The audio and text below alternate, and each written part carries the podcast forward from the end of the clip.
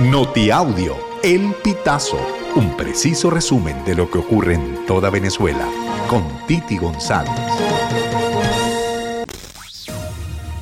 Bienvenidos a una nueva emisión del Notiaudio El Pitazo del 28 de diciembre del 2023.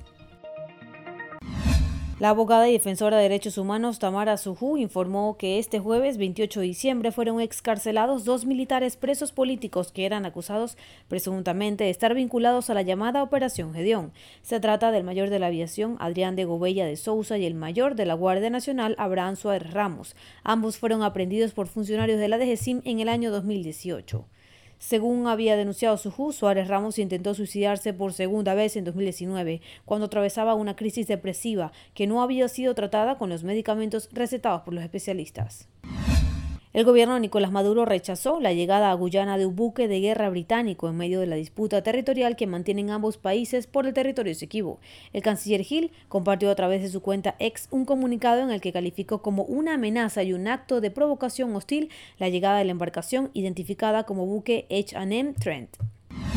El Sindicato Nacional de Trabajadores de la Prensa denunció durante la tarde de este 27 de diciembre que funcionarios de la Dirección de Contrainteligencia Militar prohibieron a dos periodistas y a un reportero gráfico cubrir el derrame petrolero en la refinería El Palito. La ONG explicó que los funcionarios obligaron a los periodistas Ruth Lara Castillo y María Torres, así como el fotoreportero Juan Carlos Gutiérrez, a borrar el material visual recaudado, incluso de las papeleras de sus teléfonos, a cambio de dejarlos ir a la playa en la que se registró un derrame de crudo desde la madrugada del 26 de diciembre, hecho que mantiene en zozobra a pescadores y comerciantes.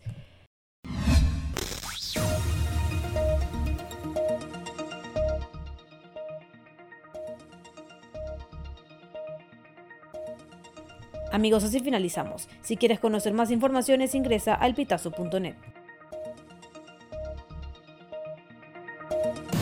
Estas informaciones puedes ampliarlas en nuestra página web elpitazo.net. También recibimos tus denuncias vía SMS o WhatsApp a través del 0414-230-2934.